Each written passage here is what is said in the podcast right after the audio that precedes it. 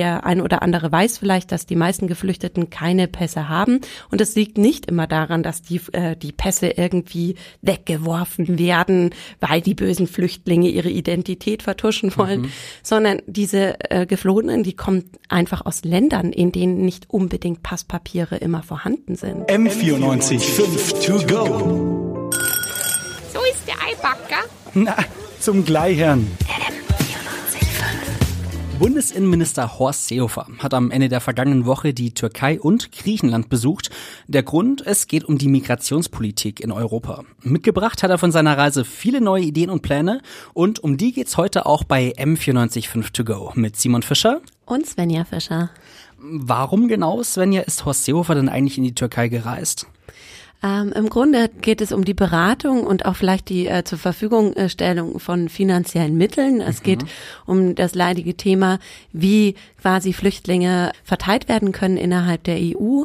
Also und welche Länder was übernehmen. Es gibt ja immer wieder Länder in der EU, die ähm, Flüchtlinge überhaupt nicht äh, aufnehmen möchten.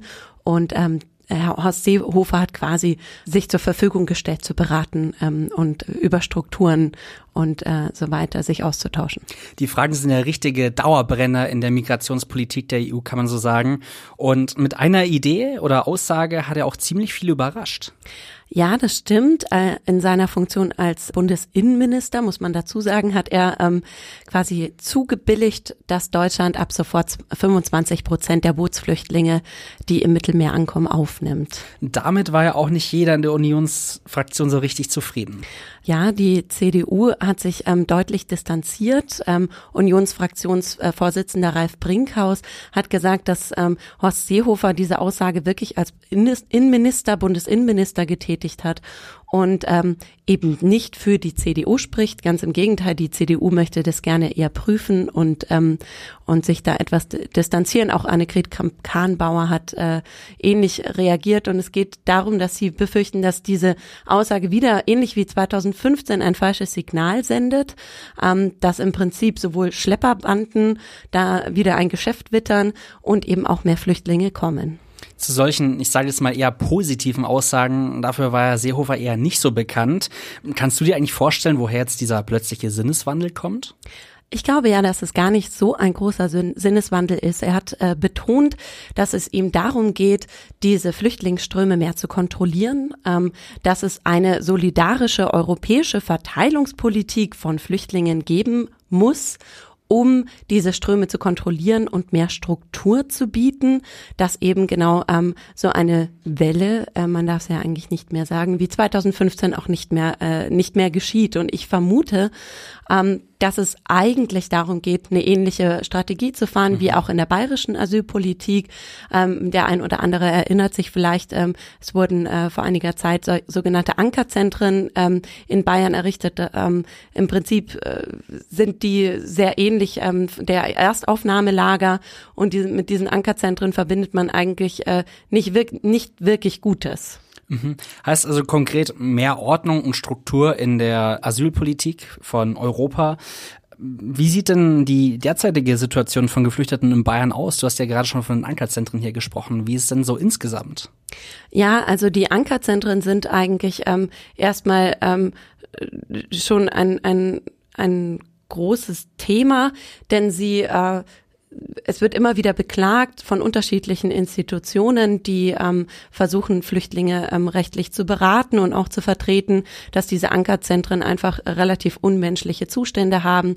Ähm, die, sie sind ursprünglich gegründet worden, dafür Abschiebung ähm, zu beschleunigen, also im positiven Sinne Asylverfahren zu beschleunigen, damit die Menschen eben sich gar nicht mehr so lange hier im Land aufhalten, wenn sie sowieso keine Chance hier äh, äh haben, hier zu bleiben.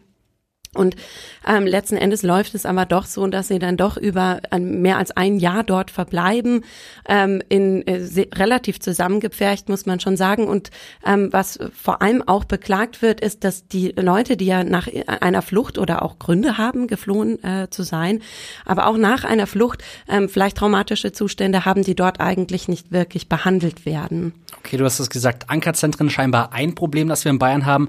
Welche Probleme sind denn da noch so da? Ja, also ähm, gerade im Bundesvergleich ähm, scheint wohl die bayerische Asylpolitik ähm, besonders schwer zu sein. Ich habe äh, da mit Lulu Kinski gesprochen, die arbeitet ähm, beim Münchner Flüchtlingsrat, der seit 30 Jahren Flüchtlinge rechtlich vertritt und auch immer wieder Beratungsstunden anbietet. Und sie sagt dazu Folgendes.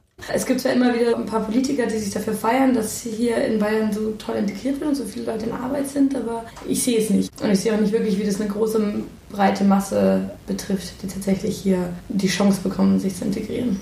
Das ist auch ähm, das Spannende äh, daran, dass Lulu Kinski auch sagt, dass sie vermutet, dass die äh, bayerische Asylpolitik gerade deswegen ähm, so hart ist und so, so genannte Hürden eben hat, ähm, war, um eben dem Rechtsruck der Gesellschaft, der ja seit äh, 2015 nochmal stark zugenommen hat, eigentlich entgegenzuwirken. Das heißt also, das, was die Asylpolitik da versucht äh, zu machen, ist also Hürden ähm, höher zu bauen, ähm, strenger und striktere Vorgaben zu geben. Aber das, äh, sagt Lulu Kinski, führt eigentlich dazu, dass man den, der Angst vor dem Fremden, die, die ja im rechten Lager auch geschürt wird, dass man diese Angst eigentlich fast bestätigt, weil die Flüchtlinge keine Möglichkeit haben mehr, sich zu integrieren.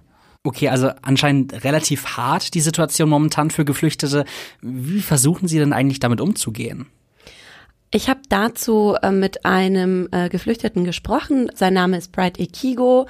Ähm, er kommt aus Nigeria. Er ist 30 Jahre alt, hat in Nigeria Architektur studiert und er beklagt vor allem die Informationsvorgabe. Er sagt, ähm, es gibt zwar sehr viele Ehrenamtliche und es sind auch sehr, sehr nette Menschen und man begegnet ihm grundsätzlich offen, aber es reicht äh, trotzdem nicht aus. Man wisse als Flüchtling eigentlich einfach nicht, was zu tun ist. I see that there are a lot of great things out there waiting for people, but we don't know all these things. Jetzt versucht man aber relativ häufig Flüchtlingen oder Geflüchteten eben zu helfen. Es gibt ja relativ viele Angebote von Freiwilligen. Es gibt Angebote äh, von, von, also sogenannte Ehrenamtliche, aber ich glaube, was ich ähm, im Gespräch gehört habe, ist, dass ähm, diese Ehrenamtlichen teilweise einfach auch zu wenig wissen. Diese deutsche Bürokratie, die ist groß, ähm, die hat ihre Tiefen und auch ihre äh, Winkel. Ähm, zum Beispiel im Fall äh, von Bright. Ähm, Bright ist jetzt seit drei Jahren hier. Man hat offenbar versäumt, ihm zu sagen, dass er in der gleichen Zeit hätte auch noch mal studieren können, denn er hat einen Hochschulabschluss, er hat äh, einen Bachelor als Architekt und er hätte quasi hier den Deutschen draufsetzen äh, können, unabhängig davon, ob er am Ende hier bleiben kann. Also du wirst trotzdem abgeschoben, aber du kannst halt deine Zeit nutzen. Ich kann mir auch vorstellen, dass es relativ schwierig ist, eben durch dieses ganze Rechtswirrwarr und so durchzukommen, wenn du sowieso die Sprache auch nicht so gut sprichst. Absolut. Ähm, das ist übrigens, ähm, um das nur am Rande zu sagen, auch ein Grund, warum ähm, offenbar einige Rechtsanwälte die Situation von Geflüchteten auch ausnutzen und da eigentlich ein Geschäft daraus machen. Denn du musst quasi automatisch, wenn du einen Ablehnungsbescheid vom BAMF bekommst, musst du in die erste Klage gehen und dafür brauchst du einen Anwalt. Du kannst es zwar auch selber machen, aber woher sollst du es wissen? Die Sprache ist eben die Hürde. Natürlich, dann hast du wahrscheinlich keine Chance. Genau, und dann macht es der Anwalt für dich. Ähm, an, an, die erste, äh, ich glaube, der erste Betrag, den du zahlst, sind so um die 300 Euro mhm. und dann monatlich immer noch etwas mehr. Und ähm, dabei machen die Anwälte dann großteils gar nichts, weil sie eigentlich selber wissen, dass die Leute im Asylverfahren fast keine Chance haben. Das ist ja dann auch meistens nicht wenig Geld für die Menschen. Ja. Ähm, du hast es schon angesprochen, Bright hat Architektur studiert, hast du gesagt. Viele in der Wirtschaft haben ja immer wieder auf neue Arbeitskräfte gehofft und es wurde auch viel darüber geredet. Wie sieht die Situation da jetzt aus? Werden viele eingestellt oder? Lulu Kinski hat ähm, gesagt, dass ähm, die, die, also vom Münchner Flüchtlingsrat, ähm, sie gesagt, dass es einfach ähm, unglaublich äh, frustrierend ist für die Geflüchteten, aber teilweise auch für Arbeitgeber, ähm, denn man versucht sozusagen, also Flüchtlinge wissen ja, ähm, okay, wenn ich das und das mache, dann ähm, dann komme ich, dann dann wenn ich also einen Job bekomme, dann habe ich vielleicht bessere Chancen, was fast auch schon wieder ein äh, ein Mythos ist, ähm, aber diese diese Hürden um für einen Geflüchteten, um überhaupt eine Arbeitsgenehmigung zu bekommen, die sind sehr, sehr hoch. Das bekommen meistens nur Flüchtlinge ähm, mit äh, einer sicheren Bleibeaussicht oder einer hohen Bleibeaussicht. Ähm, Dann müssen sie ihre Passpapiere vorlegen, der ein oder andere weiß vielleicht, dass die meisten Geflüchteten keine Pässe haben. Und es liegt nicht immer daran, dass die, äh, die Pässe irgendwie weggeworfen werden, weil die bösen Flüchtlinge ihre Identität vertuschen wollen, mhm. sondern diese äh, Geflohenen, die kommen einfach aus Ländern, in denen nicht unbedingt Passpapiere immer vorhanden sind. Ja. In Nigeria zum Beispiel gibt es, äh, hat nicht jeder einen Pass. Ja. Oder vor allem tragen die den nicht immer mit sich, sondern der liegt irgendwo im Wohnzimmer bei den, äh, bei den Eltern. Ja. Ähm, und so ist da die Situation. Das heißt also, die Hürden, ähm, um überhaupt eine Arbeitsgenehmigung zu bekommen, sind sehr hoch. Und dann, selbst äh, wenn zum Beispiel dann äh, alles passt, bekommen trotzdem teilweise die Geflüchteten keinen Ausbildungsplatz. Ludo Kinski beklagt es sehr in Bezug eben auf die Ausbildungsplatzsituation in Deutschland. Es gibt unfassbaren Mangel an Auszubildenden und es gibt so viele Leute, die das machen wollen würden und könnten und dadurch auch hier eine äh, Zukunft sich aufbauen könnten und es wird denen einfach einer nach dem anderen verwehrt. Also ist es auch relativ schwierig dann für Geflüchtete einfach in Deutschland richtig Fuß fassen zu können. Wie würdest du es einschätzen? Bekommen sie einfach zu wenig Chancen oder sind die Chancen zu gering in Deutschland? Am Hauptbahnhof in München zum Beispiel trifft man ähm, ganz äh, des Öfteren des Ta unter, untertags äh, sehr junge äh, Männer mit äh, Migrationshintergrund an, von denen man sich fragt, warum arbeiten die nicht? Und ähm, Deutsch können die meistens auch nicht. Ich glaube, dass wir uns darüber nicht wundern müssen, wenn der Zugang zu Sprachkursen unglaublich erschwert ist und der Zugang zum Arbeitsmarkt auch. Und man muss sich immer fragen, in der Zeit, in der die Menschen hier sind, könnten sie für unsere Wirtschaft etwas Gutes bringen.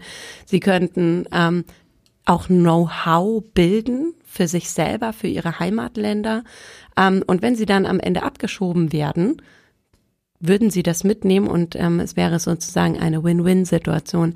Die Frage, ob eine Politik, die der dem Rechtsruck versucht entgegenzuwirken, ähm, ob sie damit so gut läuft, wenn sie sozusagen die Hürden für Flüchtlinge höher macht und dementsprechend das Bild des Fremden, der sich nicht integrieren möchte, eigentlich anschürt. Ich weiß nicht, ob die also die Frage, ob das funktioniert, ähm, das ähm, lasse ich jetzt mal so stehen.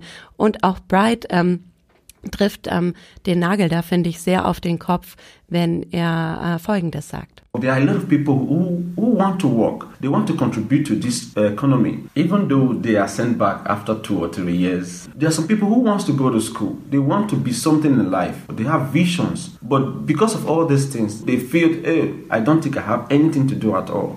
Als kurzes Abschlussfazit, was glaubst du denn, wie man diese Probleme am besten lösen könnte? Es ist einfach eine politische Frage, ja. Also möchten wir jetzt sozusagen versuchen, die ganzen Leute, die gerade zur AfD ähm, ähm, abzwitschern, ähm, möchten wir versuchen, die einzufangen und möchten wir das kurzfristig machen, also mit, ähm, mit äh, schnellen Aktionen oder wollen wir das langfristig machen, indem wir zeigen, dass Integration nichts Schlimmes bedeutet, dass Fremde nichts Schlimmes bedeuten, dass auch eine multikulturelle Gesellschaft, in der, und man muss das ja immer noch dazu sagen, dass die Zahlen von Geflüchteten ja immer noch äh, gering sind im Vergleich zur Gesamtbevölkerung in Deutschland.